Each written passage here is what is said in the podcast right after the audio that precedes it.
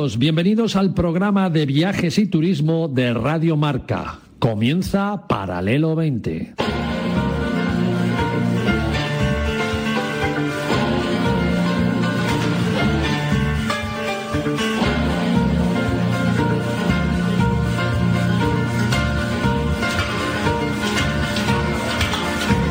Paralelo 20. Presentado por Marcial Corrales y su equipo de colaboradores.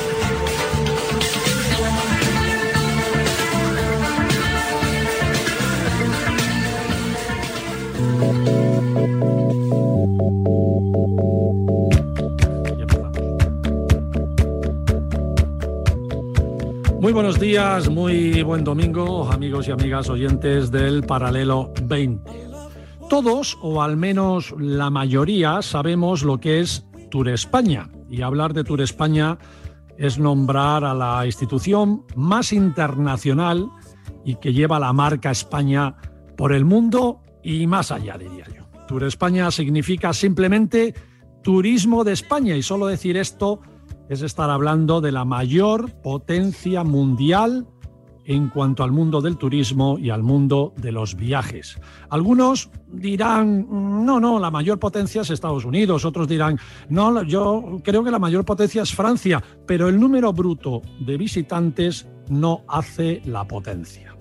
Porque en cuanto a turistas que vienen a, un país, y os lo digo amigos oyentes para que entréis un poco en materia, la primera es Francia, después España y después Estados Unidos. Ese es el ranking, Francia, España, Estados Unidos, pero de todos los países del mundo que están volcados en el turismo, solo España y Francia, repito, de todos los países del mundo, solo España y Francia reciben más turistas que población tiene. Es decir, España y Francia, primera y segunda del ranking, reciben al año un número de turistas superior a su propia población nada más y nada menos. Y eso no le pasa a Estados Unidos.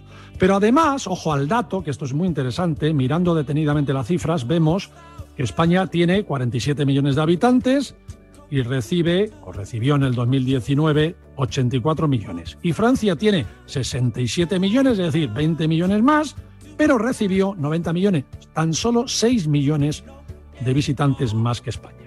España recibe ahí un 80% más de visitantes que su población y Francia tan solo un 30%. Por lo tanto, ¿quién es la mayor potencia del mundo, del mundo mundial? Sin duda, España. Hoy tenemos en Radio Marca a Belén González del Val, su directora general adjunta de marketing de Tour España. Y la damos la bienvenida. Belén, bienvenida, ¿cómo estás? Muy bien, muchísimas gracias y por, por habernos invitado y con muchas ganas de estar este ratito con, con vosotros y con, vuestro, con vuestros oyentes. Tú corrígeme si estas cifras que acabo de dar no se ajustan ahí a la realidad, ¿no? Pero que nos quiten lo bailado, digo yo, porque somos la mayor potencia del mundo en turismo y Tour España ha contribuido notablemente a este buen resultado, Belén. Sí, absolutamente. O sea, los datos son ciertos nosotros ponemos nuestro granito de arena, pero aquí lo importante es que realmente tenemos un, destino privilegiado a la hora de atraer el turismo, pues, pues por todo el patrimonio artístico, eh, histórico, cultural, por nuestro patrimonio natural, por nuestro estilo de vida, por nuestra gastronomía, pero es que además, y yo quiero aquí reivindicar el, el gran sector empresarial que eh, tenemos en, el sector eh, turístico y especialmente, especialmente en esta época tan eh, dura ¿no? que nos ha tocado vivir y especialmente para el sector que ha estado muy, muy castigado y que sigue todavía con una gran incertidumbre, aunque bueno, parece que todo apunta a que iremos saliendo ya, ya este año, ¿no? Va a ser un poco el patrón contrario al del año pasado, que empezamos muy bien y terminamos muy mal, y eh, esto pues empezamos débiles, pero acabaremos mejor de lo que lo empezamos. Ojalá los dioses te escuchen, Belén. lo tenemos todo, lo tenemos todo para, para recuperarnos, para reactivar y, y para que eh, el sector siga siendo ese eje tan importante de, la economía nacional. O sea, yo quiero recordar que el sector turístico es un 12% de, del PIB eh, nacional y, también del, del, empleo y que además es un sector tractor de otros subsectores económicos. Exacto. Es muy importante, es muy importante que volvamos a tener esta importancia y la vamos a tener porque, porque bueno, pues porque toda crisis, eh, toda crisis es una oportunidad. Entonces, pues bueno, era un modelo que, bueno, ya estaba sufriendo un poquito de agotamiento, ¿no? Y pues es el momento de, darle un poco esa vuelta, de, de posicionarnos como un destino, sobre todo sostenible, ¿no? desde un punto de vista tanto económico como social como, como medioambial. Entonces, bueno, yo estoy muy contenta de estar aquí porque, bueno, Tour España, por lo que tú comentabas, es un organismo que se conoce poco en España porque todo se nos ve mucho en el exterior, pero no se nos ve tanto en España. Entonces, todas nuestras campañas que son maravillosas, claro, no las vemos aquí. Es verdad. Eh, pero, pero, bueno, yo sí quería eh, que, la, que, los oyentes sepan que, que, bueno, pues lo que es Tour España, ¿no? que somos una agencia eh, un organismo público nacional adscrito al Ministerio de Industria, Comercio y Turismo a través de la Secretaría de Estado de Turismo y que somos responsables del marketing de la marca turística España en el mundo y apoyamos al sector turístico, tanto público y privado, con ese objetivo de generar riqueza y empleo en nuestro país y de una manera que sea sostenible, es decir, que sea a lo largo de todo el año y en todo el territorio nacional. Esos son nuestros objetivos fundamentales.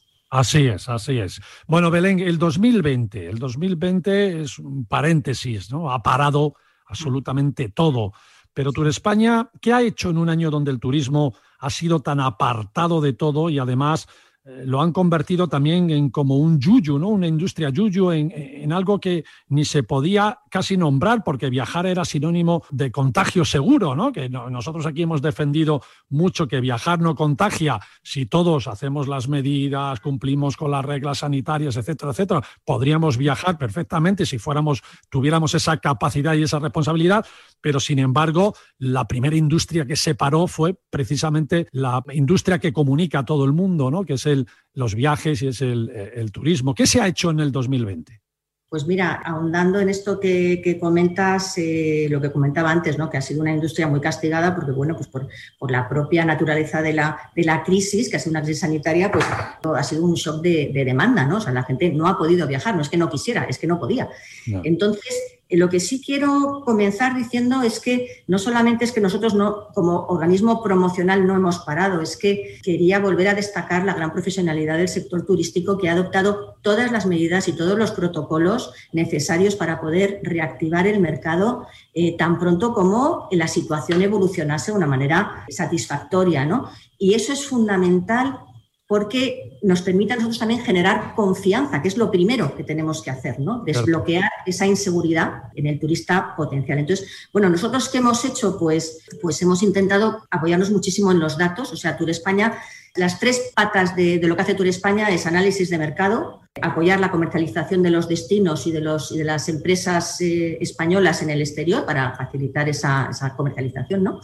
Y luego también hacer promoción de la marca turística a través de campañas de publicidad. Es decir, tratamos muchos datos y ahora con esta situación hemos tenido que acelerar en, esta, en estos procesos ¿no? de, hacer estos análisis ¿no? de, información para poder tomar decisiones ¿no? y que nos permitan reducir esa, esa incertidumbre. Entonces lo que hacíamos era hacer este análisis de mercado para identificar cuándo los mercados estaban preparados para viajar cuidando de que nuestros destinos estén preparados para recibir esos turistas, en, definitiva.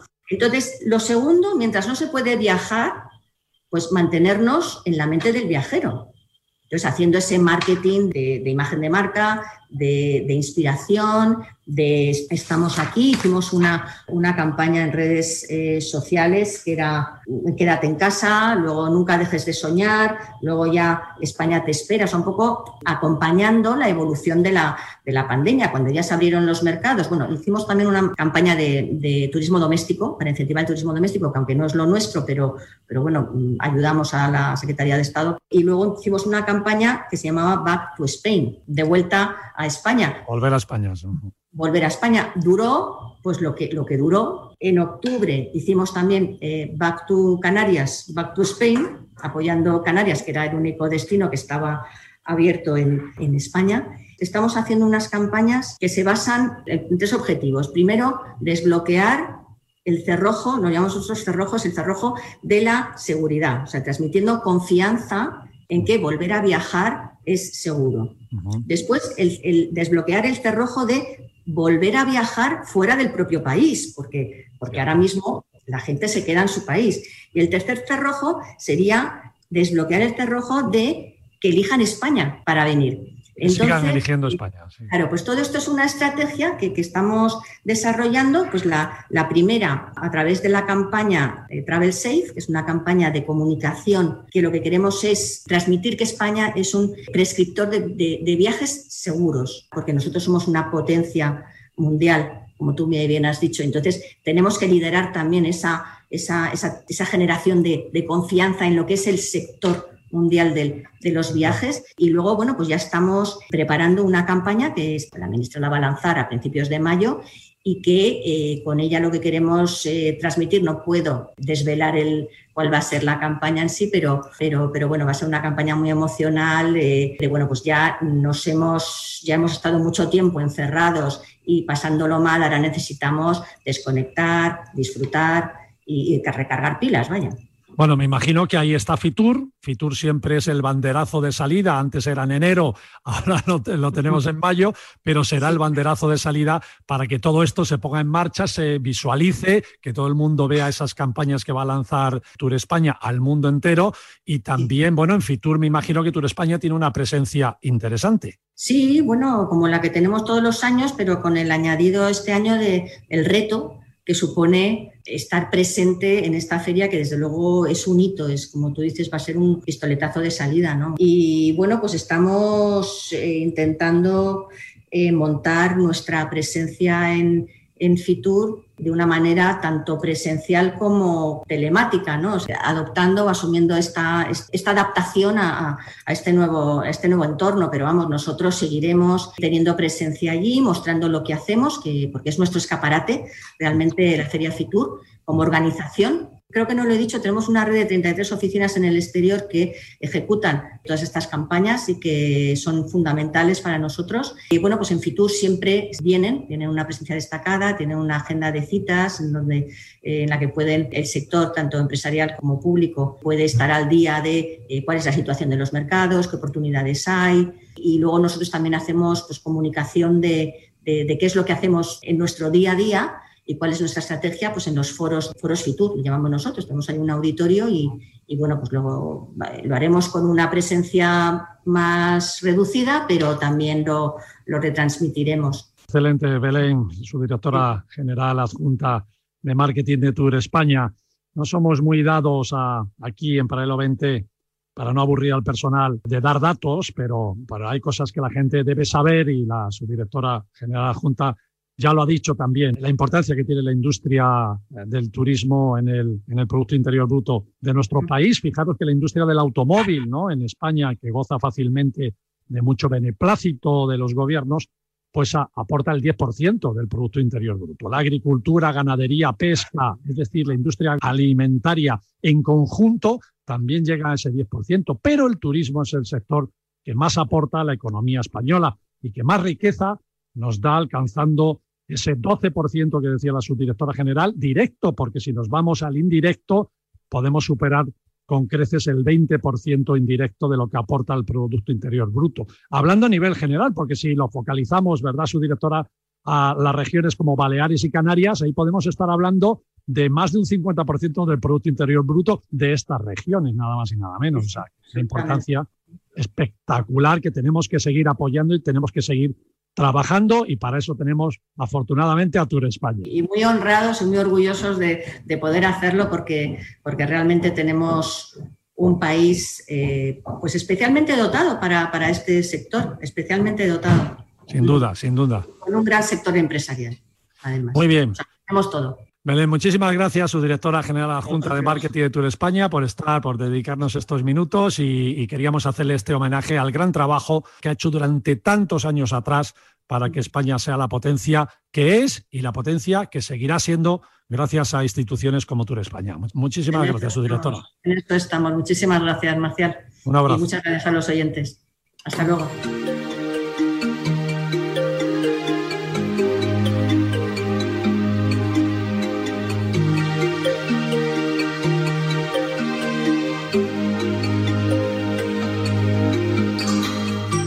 Superimportancia tiene el turismo y tenemos que ponerlo en prioridad número uno para recuperar nuestra economía? Como estamos en Radio Marca, hago un símil futbolero. Quitarle el turismo a España sería como quitarle el fútbol a Brasil. Imaginaros el caos, de potencia a potencia. 20 entrevistamos a Tour España. Os invitamos también a que votéis la candidatura de los 10 pueblos que aspiran a ser este año capital del turismo rural. Viajaremos a República Dominicana con Joaquín del Palacio, que ha estado allí y nos hará su memoria de los sentidos, en esta ocasión con sabor caribeño. Y al final, en este programa sí, que la semana pasada no pudimos hacerlo, tendremos un nuevo capítulo de los destinos que podemos visitar, que podemos ver y podemos fotografiar con huellas de los extraterrestres, así como suena. Os contaré sobre dos observatorios, uno en Rusia y otro en Estados Unidos, dedicados tan solo a descubrir vida fuera de nuestro planeta. Y además, lo dicho, se pueden visitar, eso es lo bueno. Todo esto en paralelo 20 del domingo 25 de abril según el refrán, dice abril aguas mil y estamos viendo que es cierto.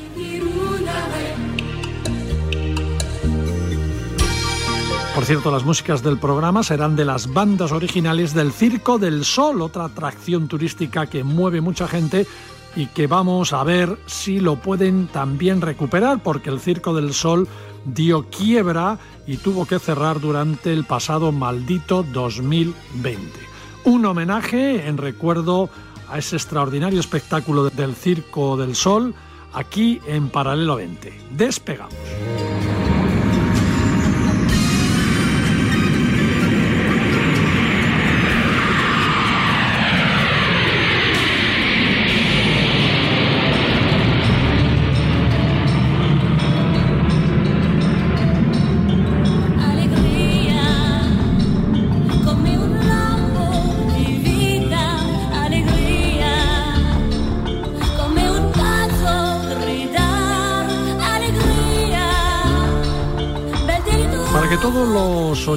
Lo sepáis, hay una planificada, una votación popular basada en nombrar al mejor pueblo que sea capital del turismo rural durante el 2021.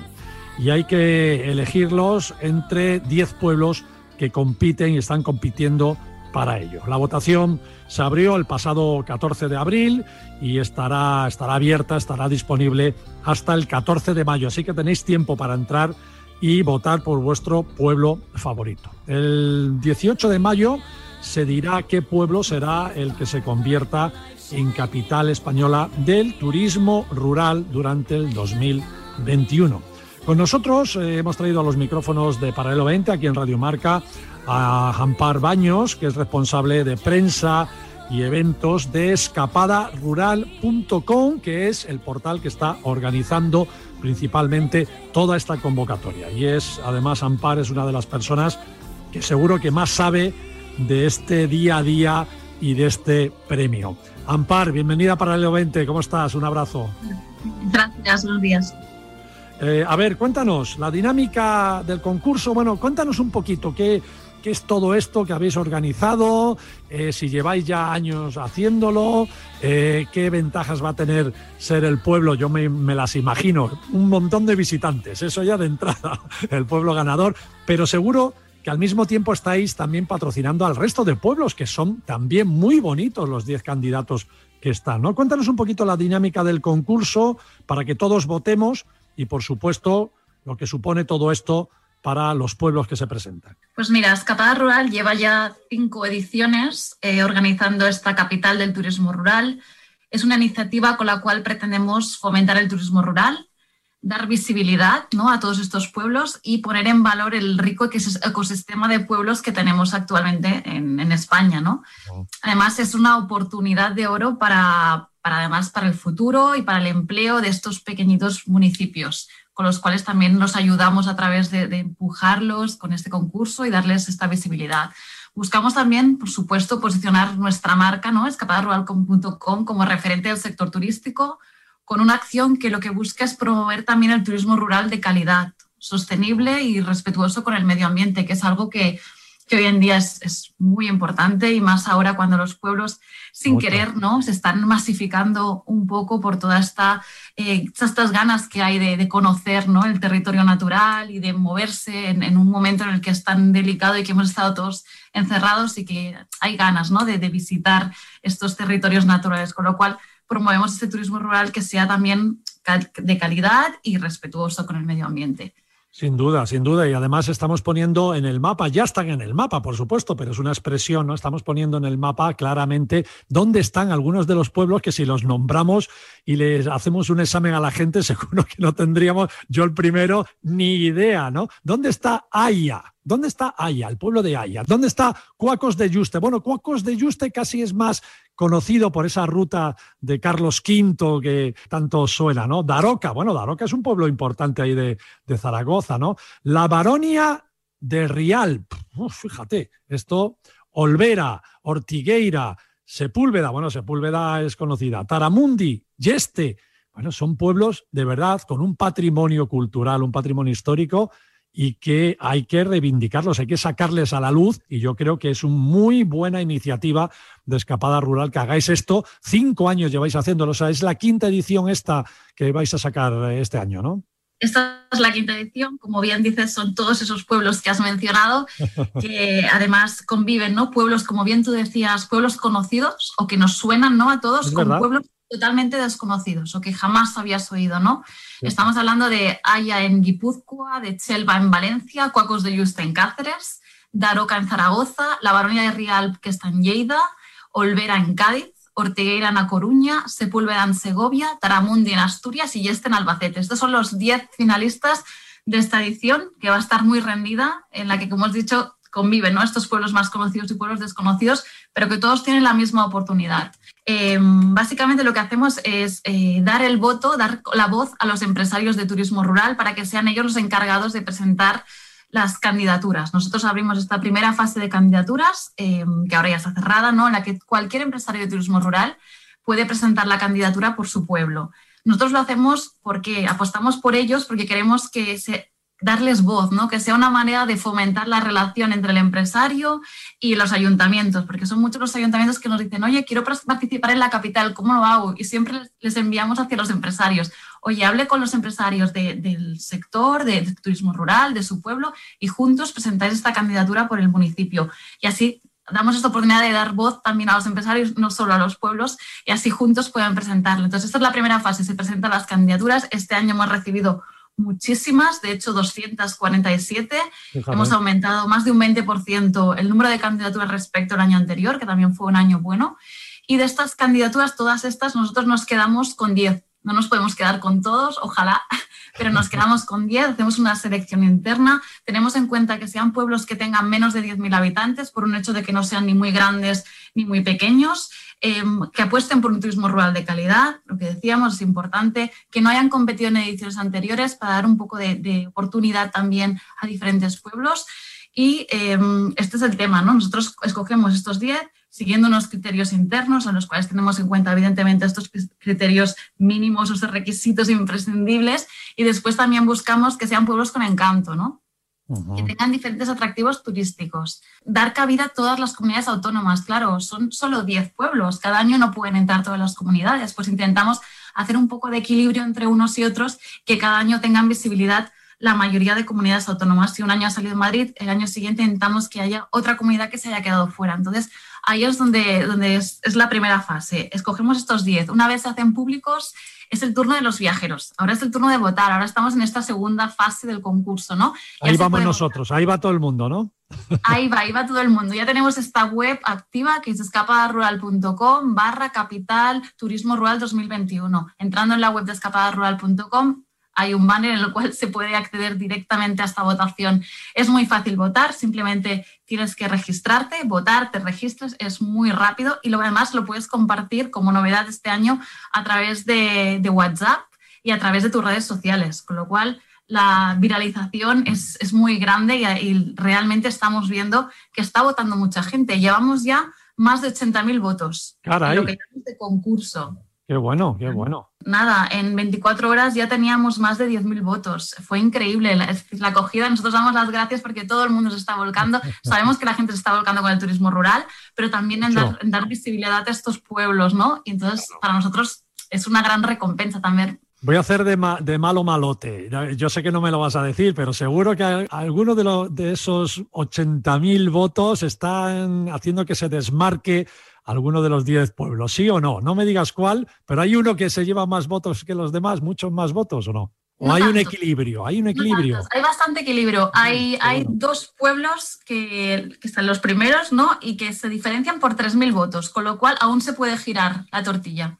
Bueno, bueno, está emocionante esto. Está muy emocionante. Sí, nosotros la verdad es que siempre lo decimos con nuestro equipo de, de marketing que estamos adictos a mirar cuántos votos nosotros estamos de espectadores al final, porque claro, votan los viajeros y estamos viendo cuántos votos se lleva cada pueblo y cada día estamos entrando para ver el marcador, ¿no? Es una adicción constante ver, conocer cómo van subiendo y bajando esos votos de los pueblos, pero la verdad es que es, increíble cómo se ha desbordado la participación y desde aquí pues damos, damos las gracias a todo el mundo que haya votado. Me alegro de verdad, Zampar, muchísimo, lo merecéis, estáis haciendo una gran labor por el turismo rural. Viene en un momento ideal porque yo creo que este verano seguirá la gente muy en España, viajando mucho por, por España, los entornos rurales. Además, como tú muy bien dices, España tiene un riquísimo ecosistema de pueblos que, que si hablamos de turismo sostenible, como tú lo has mencionado, pues aquí lo tendremos más fácil, ¿no? Pues porque eh, los pueblos están en esos entornos tan naturales y respetan tanto el medio ambiente porque va con ellos, ¿no? Y viven, viven de ello. O sea, ahora mismo el turismo rural tiene que ser el más respetuoso total con el medio ambiente,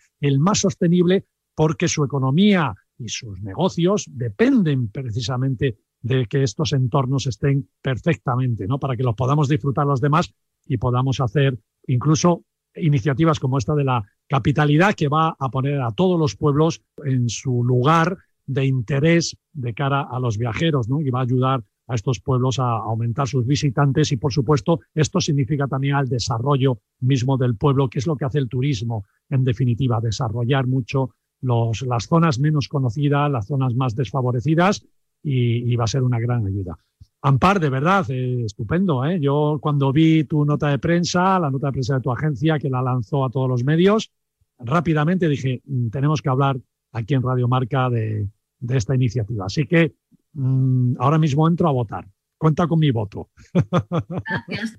Me gustaría contarte también, para que lo sepan todos, qué supone ¿no? Eh, ser capital de turismo rural. Es decir, sí, sí cierto. Ganas si ganas, ¿no? ¿Qué, ¿Qué, supone? Porque la verdad es que hablamos de repercusión, hablamos de impacto, pues es un gran escaparate, es un gran escaparate de entrada para todos los municipios que participan. Nosotros se lo decimos a los pueblos que, son finalistas y ayer tenía una llamada y me decían, es que no me creo, estoy atendiendo a tantos medios, no me creo la repercusión que está teniendo el pueblo, cómo se está volcando, porque es, real, ¿no? Hay, hay, un impacto real, tanto a, a nivel mediático porque hemos, hemos tenido ya, llevamos más de 150 noticias. El año pasado tuvimos más de 200, con lo cual creo que este año vamos a mejorar incluso esta cifra.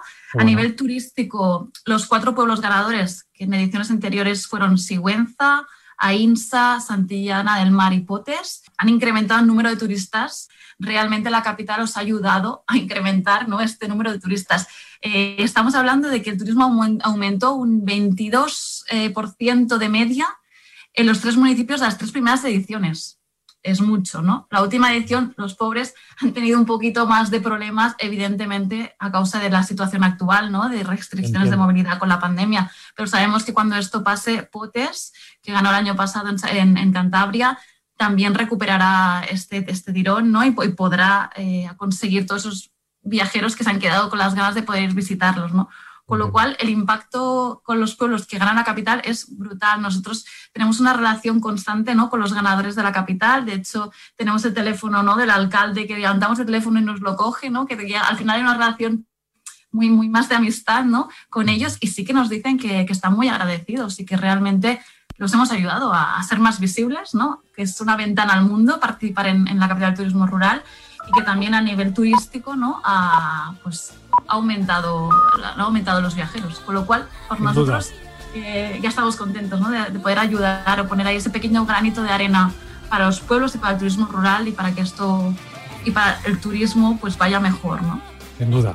Ampar, responsable de prensa y de eventos de escapadarural.com, muchísimas gracias por estar con nosotros, de concedernos estos minutos y bueno, a esperar el resultado. Estamos ahí impacientes. Yo voy a votar y vamos a ver qué sale.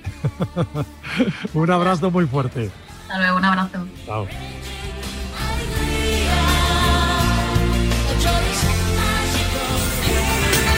Un viaje diferente con Paralelo 20.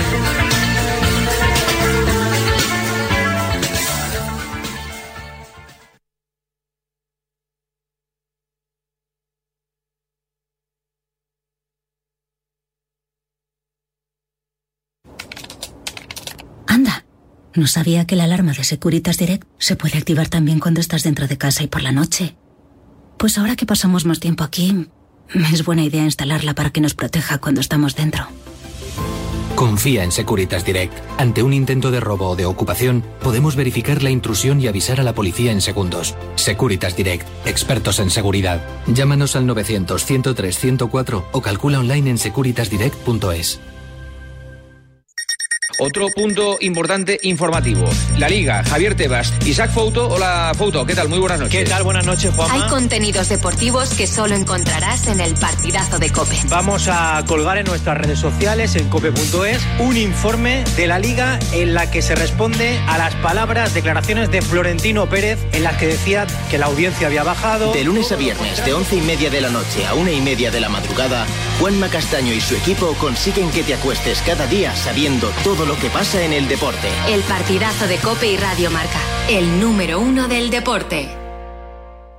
Marca y Betway te invitan gratis. Sí, sí, gratis al Mutua Madrid Open de tenis. Más de 400 entradas al instante. ¿Y cómo ganarles? Solamente tienes que entrar en encuentratusitio.marca.com y elegir uno de los muchos asientos premiados de la caja mágica. Podrás conseguir entradas para todos los partidos, incluida la final. Encuentratusitio.marca.com con Marca y Betway.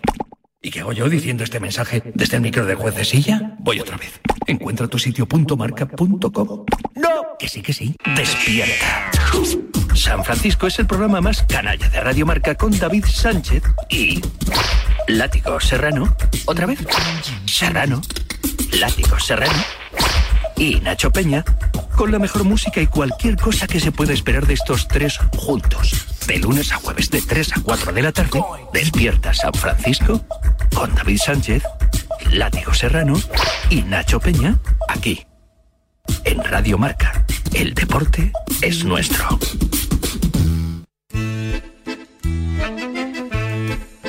Paralelo 20, con Marcial Corrales y su equipo de colaboradores.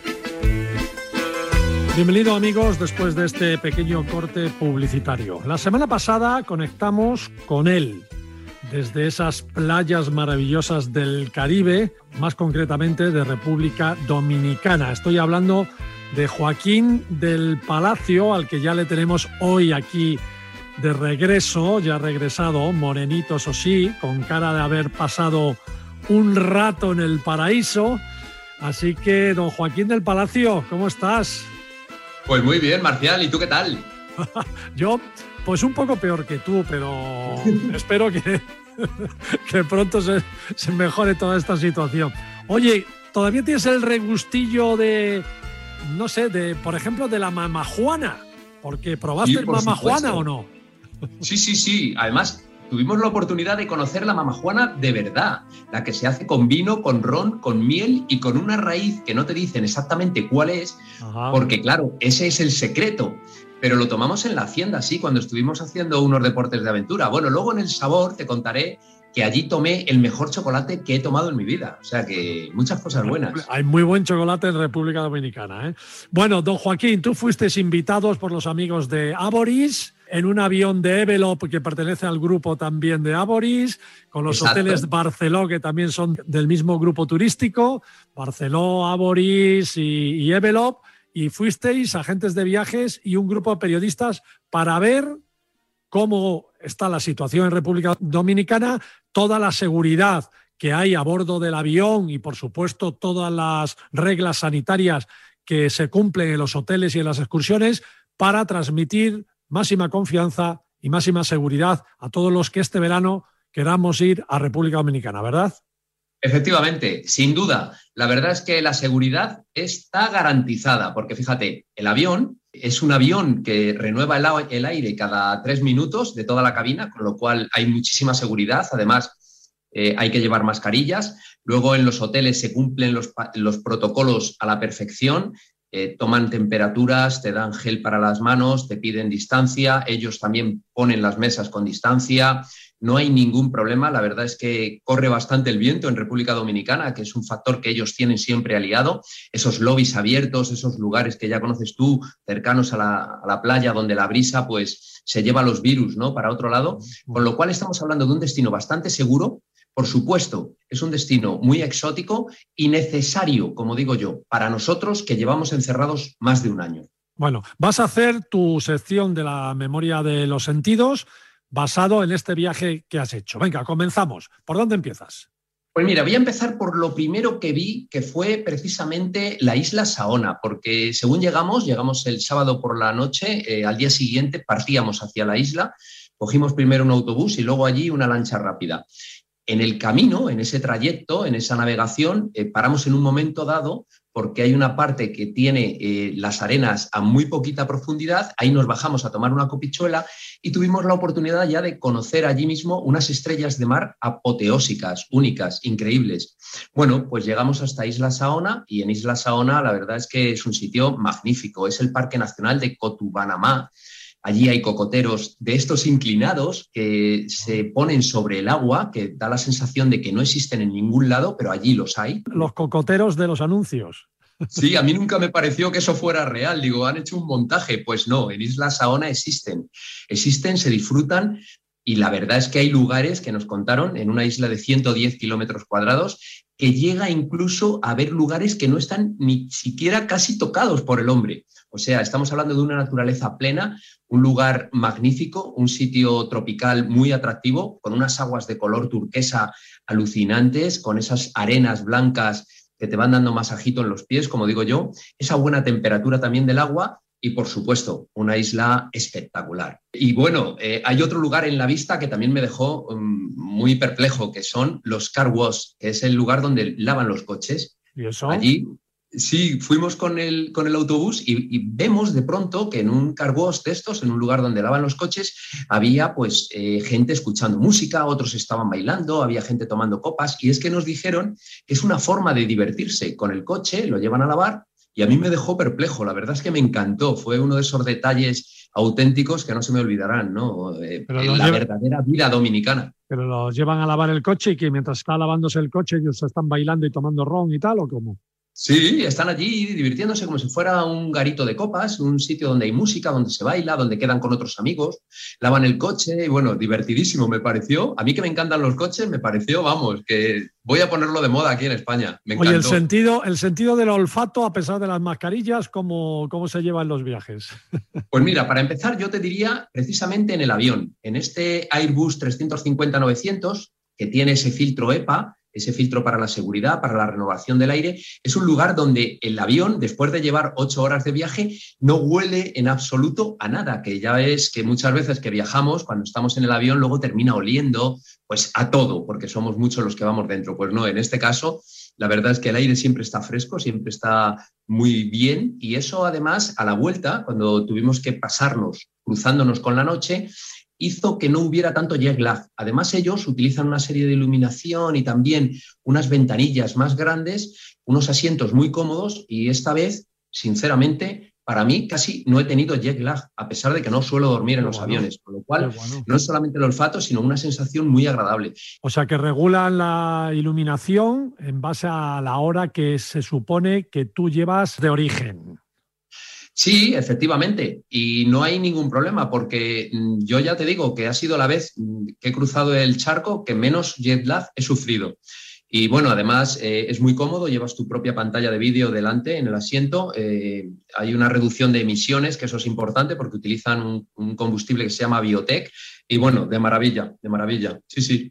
Y hay otro olor que se me quedó grabado en, el, en la memoria, en el alma, porque es el olor del café. A mí me encanta y en muchos casos también lo ponen en las mesas porque absorbe, el, grano de café absorbe los malos olores. Con lo cual, eh, bueno, pues eh, cuando tú te tomas un café o cuando vas allí en la hacienda, por ejemplo, que estuvimos haciendo deportes de aventura, allí lo secan de forma natural, también cuando lo muelen, ese olor intenso, riquísimo, que a mí me apasiona, ¿no? Es un olor asociado, como no, a República Dominicana. Háblame de ese chocolate, venga, ese chocolate tan natural que tienen los dominicanos.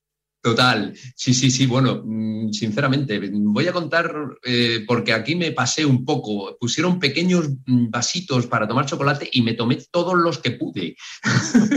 porque es que estaba, no estaba bueno. Que va, es que decir que está bueno es mentira, es que era otra bebida. O sea, la bebida más rica que he tomado yo, te puedo decir, así como eh, de café o de cualquier cosa de estas, es el chocolate que he tomado en República Dominicana. Natural, no estaba dulce, sino que era el sabor propio, porque cuando ellos nos dieron a probar también el cacao, ¿no? Cuando sale, cuando lo que es la fruta y cuando está eh, la pulpa, la pulpa tiene un sabor dulce con un puntito ácido muy agradable, como si fuera una fruta, riquísimo. Y también ahí vienen las semillas que luego cuando se secan es el cacao, ¿no? Bueno, pues hablando de frutas, hablando de frutas, Joaquín, menuda frutas, ¿eh? La papaya, el mango, el plátano, todos tienen un sabor como muy no sé, saben, saben mucho a lo, que, a lo que es cada fruta, ¿verdad? Total, o sea, el sabor de las frutas tropicales es uno de los mejores sabores de todo el Caribe. Y es verdad que aquí en República Dominicana están riquísimas. Yo todos los días por la mañana me ponía un platazo de frutas que, que es que no podía ni con él. Encantadísimo, sí, sí. Y también te voy a decir una cosa, me gustó mucho un hotel que te hubiera encantado a ti, que es el Hard Rock, porque allí además nos encontramos la chaqueta de Jimi Hendrix, de Jimmy Page, incluso había cosas de Miguel Bosé o de Shakira, detalles de muchísimos. Hard Rock, Hard Rock de Dominicana es, es espectacular y está basado precisamente en los rockeros más famosos, efectivamente. Efectivamente, a mí me encantó, bueno, tengo mil fotos, pero sobre todo me encantó cómo prepararon el bacalao yo no he tomado nunca un bacalao tan jugoso y a la vez tan bien hecho. O sea, era crujiente y jugoso. Yo no sé cómo eso se puede hacer así. O sea, un 10 para el chef. Impresionante. En cuanto al tacto, que yo sé que a ti te gusta abrazarte a los árboles, tocar las piedras, eh, ¿qué, has hecho, ¿qué has hecho en Dominicana? Pues mira, como llevo tanto tiempo sin pisar la playa, tenía los pies un poquito como con dureza, bueno, ya sabes, porque la playa nos, nos ayuda mucho para los pies y a mí me gusta mucho caminar por ella. Bueno, pues este arena blanca, esta arena blanca procedente del coral, que es un poquito áspera, va dando un masaje natural, como si fuera una especie de peeling, que va dejando los pies, bueno, yo tengo los pies de maravilla, a mí me encanta porque además es una arena orgánica, es eh, producto de un animal. Planta, animal planta, que es el coral. ¿no? Si, llevaras, si llevaras eh, un montoncito de arena al microscopio, y vas a ver que son todos conchitas, conchitas de coral, conchitas de, de caracoles, es increíble y es súper blanca, súper blanca, sí, sí.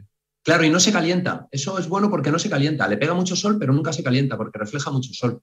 Y me encantó. Me encantó también la fuerza con la que te tienes que agarrar a la tirolina. Una vez que te tiran, me tiré por cinco allí en la hacienda. Una tirolina. Una tirolina. de hasta un kilómetro de larga. No te lo pierdas, la más grande de mi vida. Y vamos, precioso. Cruzando la selva, habíamos montado también a caballo, luego montamos en buggies, pero las tirolinas a 30 y 50 metros de altura es un paisaje increíble. Bueno, yo la verdad es que me sentí súper feliz ese día. Qué buen viaje. Joaquín, qué buen viaje. Envidia, qué buen viaje.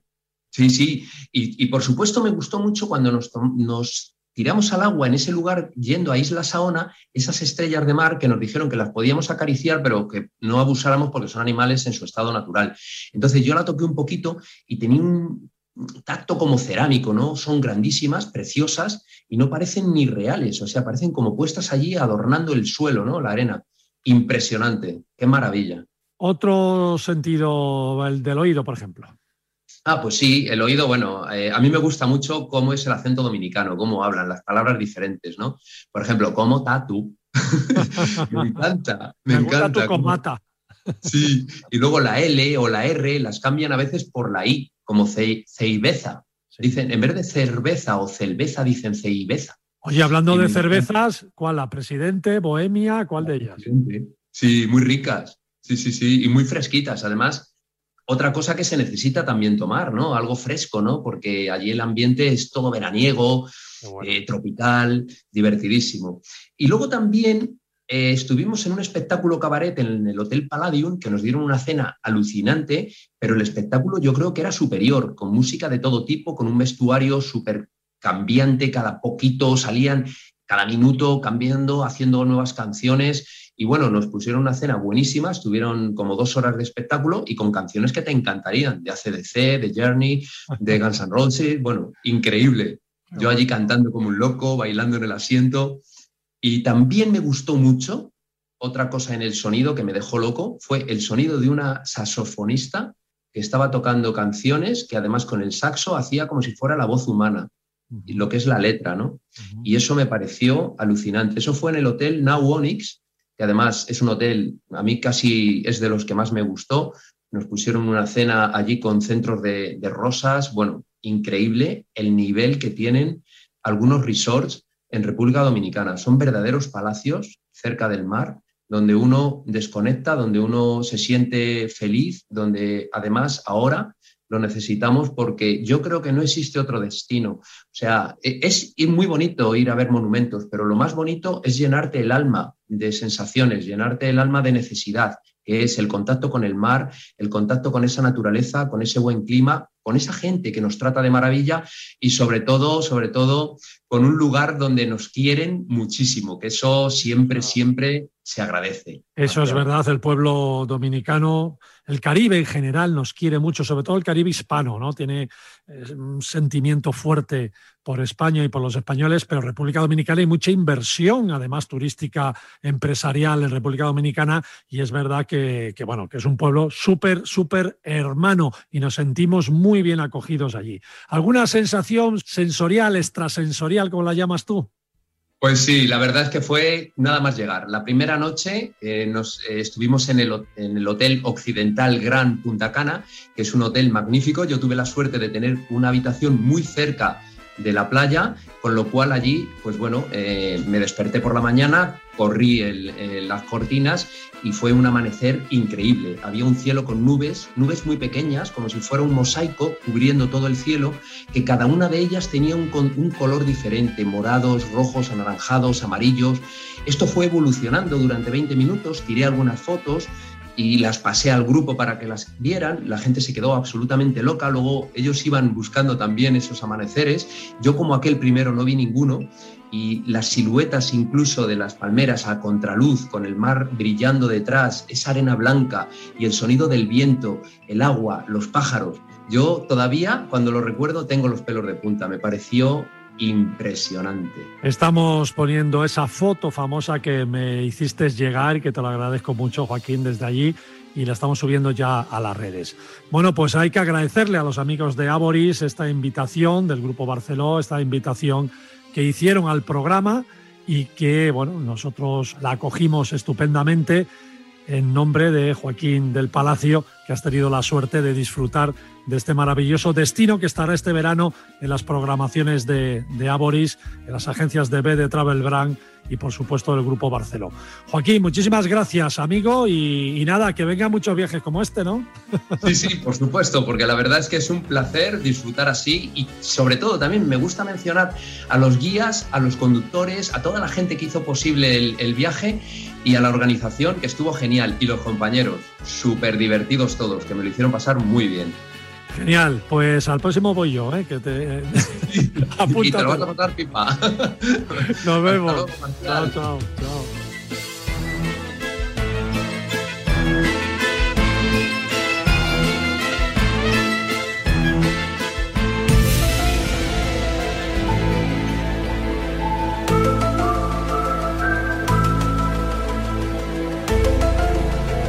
Siguiendo con nuestros capítulos de despedida, finalizando cada paralelo 20 de los domingos, y referidos a esos sitios que podemos visitar si queremos ver, fotografiar, conocer y enriquecer nuestra curiosidad sobre las huellas que algunos dicen que han dejado los extraterrestres en sus visitas, pues hoy os hablaré de dos observatorios muy curiosos que se han creado exclusivamente para demostrar que hay vida extraterrestre y que además estos observatorios se pueden visitar en un tour turístico.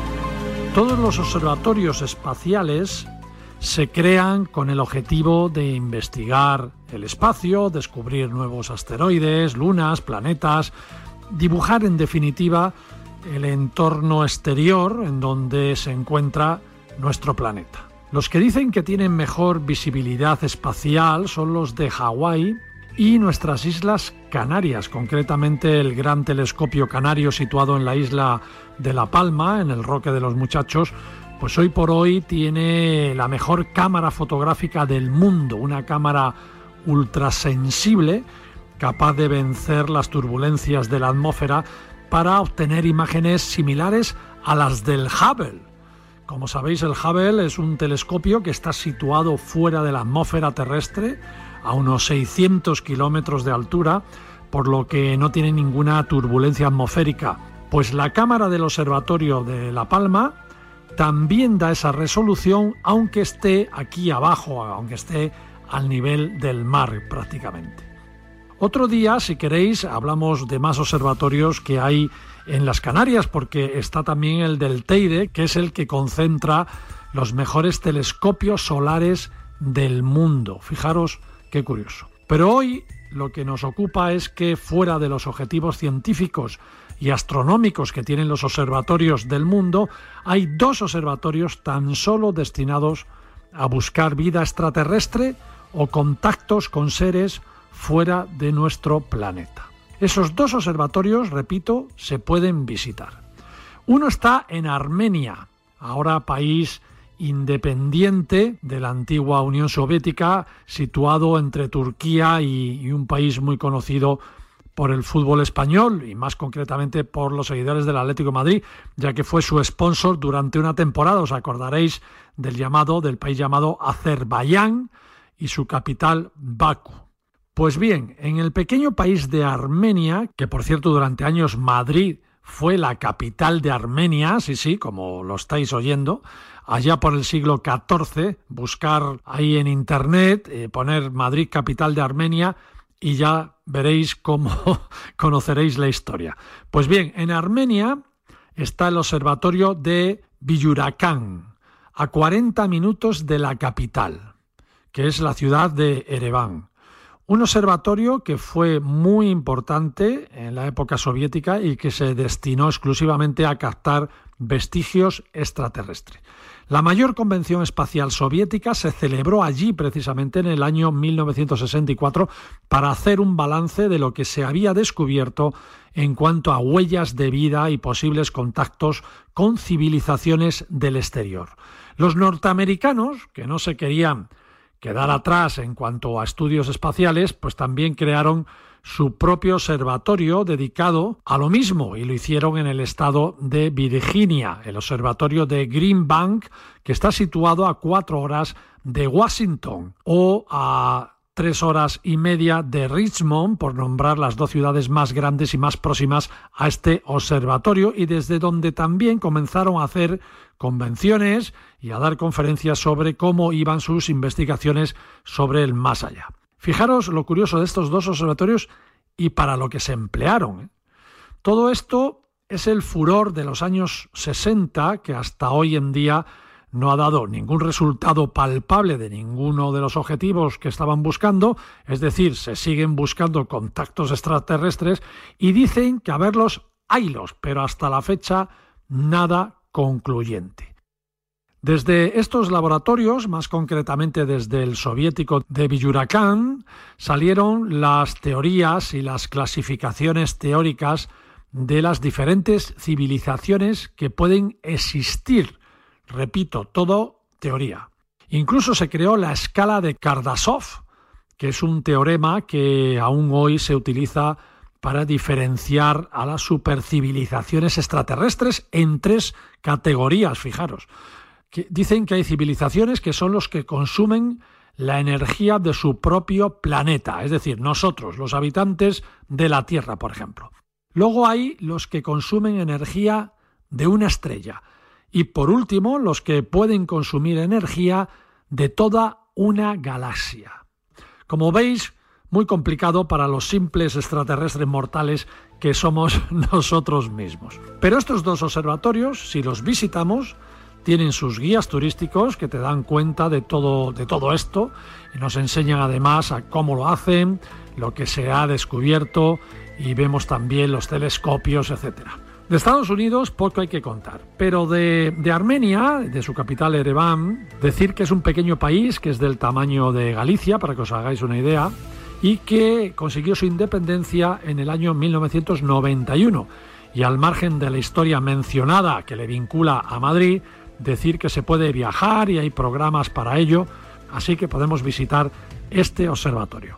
Armenia es pequeño, pero muy muy interesante. Fue el paso de casi todos los imperios de la historia por su situación entre Europa y Asia. Fue una de las vías para esquivar a los turcos camino de Tierra Santa en la época de las cruzadas y tiene monasterios cristianos entre cumbres de montañas de 4.000 metros de altura. La capital, que era una fortaleza en sus orígenes, es hoy una ciudad cómoda, con muy buenos museos y una biblioteca con algunos de los manuscritos más importantes del mundo desde el año 405 después de Cristo. A sus alrededores hay vestigios grecorromanos, hay mucha naturaleza, vestigios también del estilo de Capadocia en Turquía, un país, Armenia, que te sorprenderá sobre todo por sus monasterios en las montañas que son muy, muy antiguos. Nuestro embajador de aquí de Paralelo 20, Sele del Rincón de Sele, escribió un magnífico artículo en su blog en el Rincón de Sele que podéis acceder para saber más sobre Armenia. Hoy en nuestros viajes para ver huellas extraterrestres, hemos mostrado los dos observatorios destinados tan solo a buscar vida más allá de las estrellas, Green Bank en Estados Unidos y Villuracan en Armenia. Y este último dicen que tiene el mayor patrimonio documental en cuanto al estudio astronómico del universo y el más importante del siglo XX. Hoy, lógicamente, con una tecnología mucho menos avanzada, pero curiosa de conocer si lo visitamos.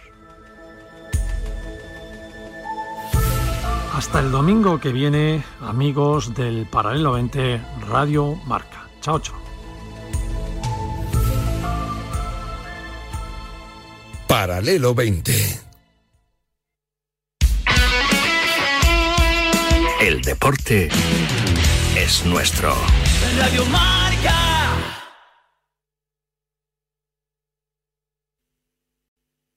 Fifteen minutes could save you 15% or more. Oh, that's a cheer we used to do in softball. Uh, what? It's uh, actually Geico. Whenever someone hit a triple, we would wave our bats and yell, 15 minutes could save you 15% or more. But we never got to use it because we would only hit home runs. Annoying. The phrase is from Geico because they help save people money. Geico? Yeah, they were our team sponsor. Geico. 15 minutes could save you 15% or more. ¿Te has perdido la tertulia de la mañana de a diario o tu programa temático favorito de Radio Marca? No te preocupes, porque no hay nada más fácil que escucharlo donde y cuando quieras en nuestros podcasts. Y los puedes encontrar en radiomarca.com, en la app de Radio Marca, en iVoox y en iTunes. Ya lo sabes, si te pierdes tus favoritos de Radio Marca en directo, escúchanos en podcast en la radio del deporte. Entre las tribus de A Diario y T4 existe un reducto de contertulios que no se deja conquistar. Liderados por Rafa Sauquillo, cada día estos insurrectos analizan la actualidad deportiva a las 2 y 10 de la tarde en Radio Marca. 30 minutos bastan para formar un corrillo periodístico del que no sale nadie vivo. ¿Te atreves a escucharlo? El corrillo de Sauki en Radio Marca. dale, dale, Javi. Yo con mis croquetas en Djibouti. Las mejores croquetas las de mi madre. Bechamel con jamón. ¿Qué te tatúo? Dice, pues no sé, lo que quieras. Tatuajes para toda la vida, algo que sepas que, que, te va a gustar para siempre. Dice, pues, qué sé, pues dos croquetas. En Marcador tenemos un teléfono con WhatsApp para que envíes tus mensajes de voz desde cualquier parte del mundo. 0034 628 26 90 92. ¿A qué estás esperando? Y yo eso de que el origen de las croquetas sean francesas, no sé yo, ¿eh?